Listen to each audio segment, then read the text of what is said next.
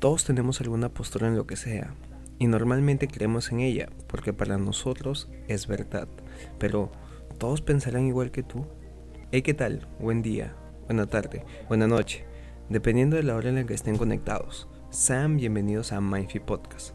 En el capítulo anterior hablamos sobre la verdad de cada uno y que no es la única en el mundo, sino que convivimos con la de las personas que nos rodean y todo bien con eso pero hoy deseo profundizar en un punto que se tocó muy por encima, y es el de la imposición de las ideas. Todos sabemos que nacemos en blanco, y que las creencias y preferencias que vamos adquiriendo son por influencia de nuestra familia, hasta por la sociedad en general, y que llega un punto en el que somos capaces de discernir para quedarnos con lo que mejor nos parezca y desechar lo que no. Pero muchas veces no es tan sencillo y solo llegamos a discernir en cosas superficiales, como la forma de vestir, la música que escuchamos, el equipo al que hinchamos y demás.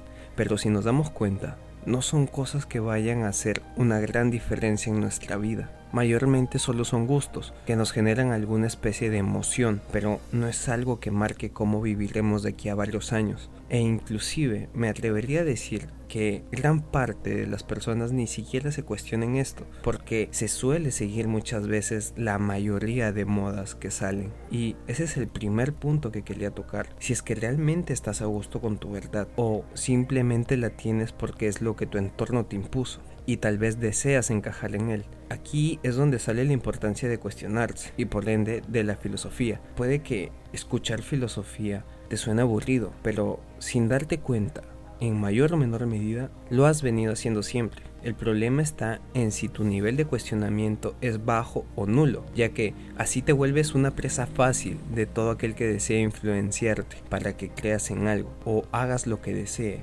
Y es aquí donde vemos a un montón de personas predicando ideologías y creencias sin saber el trasfondo de las mismas. Solo son loros que recibieron un discurso y se lo aprendieron para ir replicándolo por donde puedan, solo porque a simple vista lo que les dijeron se ve como algo correcto sin darse la tarea de preguntarse qué hay más allá y ver objetivamente la realidad de los hechos. Por eso es que todo lo que se te presenta en el camino debes ponerlo en tela de juicio y realmente analizar si es algo con lo que quieres quedarte o eliminarlo sin importar si te juzgan. Porque como digo siempre, es tu vida y no estás aquí para complacer al resto. Y si hay algo con lo que absolutamente todos estén de acuerdo, pero contiene cosas que a ti no te agradan, no estás obligado a seguirlo, porque no somos un rebaño, somos seres individuales con capacidad de elección. Recuerda que la verdad nos hará libres y una vez que la encontremos, viviremos de manera plena, pero y aquí es donde entra a tallar el segundo punto y que básicamente es una cita al capítulo anterior. Tu verdad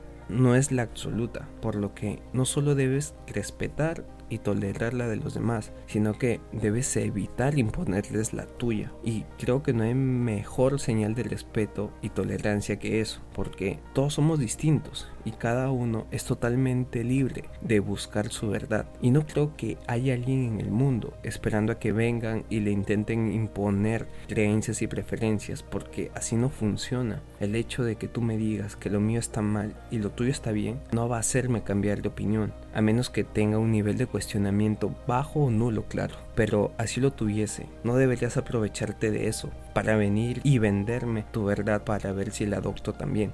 Al contrario, deberías invitarme a empezar a cuestionarme, porque probablemente no esté a gusto con lo que siempre he creído y que solamente siga con ello porque no he sido capaz de poner en duda todo aquello que me han ido presentando. Luego tal vez, y solo tal vez, podrías presentarme tu verdad si realmente crees que sea algo que necesito y me pueda ayudar, pero siempre con la disposición de que tome únicamente lo que me sirva y deseche lo que no sin que te afecte en el ego porque se supone que si me estás entregando algo que crees que necesito es de manera desinteresada y no para alimentar tu hambre de tener la razón. Entonces espero desde hoy cuestiones todo lo que te han ido presentando e inclusive lo que te acabo de decir, porque mi única intención aquí es ofrecerte algo que te ayude y lo tomes con toda confianza. Aquello que no te sirva puedes desecharlo sin ningún problema porque eres libre de elegir qué llevar contigo. Y realmente gracias por haberte quedado hasta el final. Si te gustó este podcast